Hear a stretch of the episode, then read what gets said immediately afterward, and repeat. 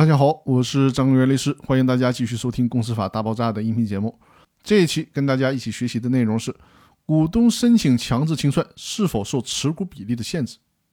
公司法第一百八十二条规定，公司经营管理发生严重困难，继续存续会使股东利益受到重大损失，通过其他股东不能解决的，持有公司全部股东表决权百分之十以上的股东，可以请求人民法院解散公司。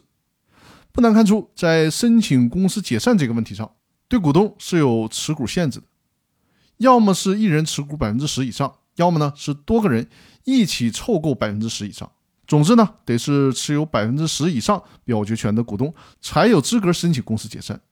这样规定是为了避免过于轻率的申请公司解散。那么，对于申请公司强制清算，有没有这个要求呢？答案是没有。这是为什么呢？因为公司解散之后必须要进行清算，没有人申请强制清算，公司自己都应该自动自觉地进行清算。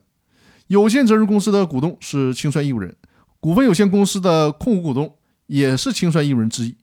没有履行义务就要承担相应的责任。所以说呢，任何股东都有提起强制清算的权利，特别是小股东，因为大股东具有控制权，其本来就应该有义务去自行清算。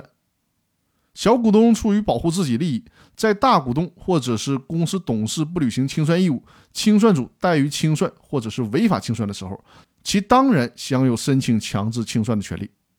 所以说，股东申请强制清算是不应该受到持股比例限制的。那好，今天的音频就分享到这里，更多内容我们下期继续。感谢大家的收听。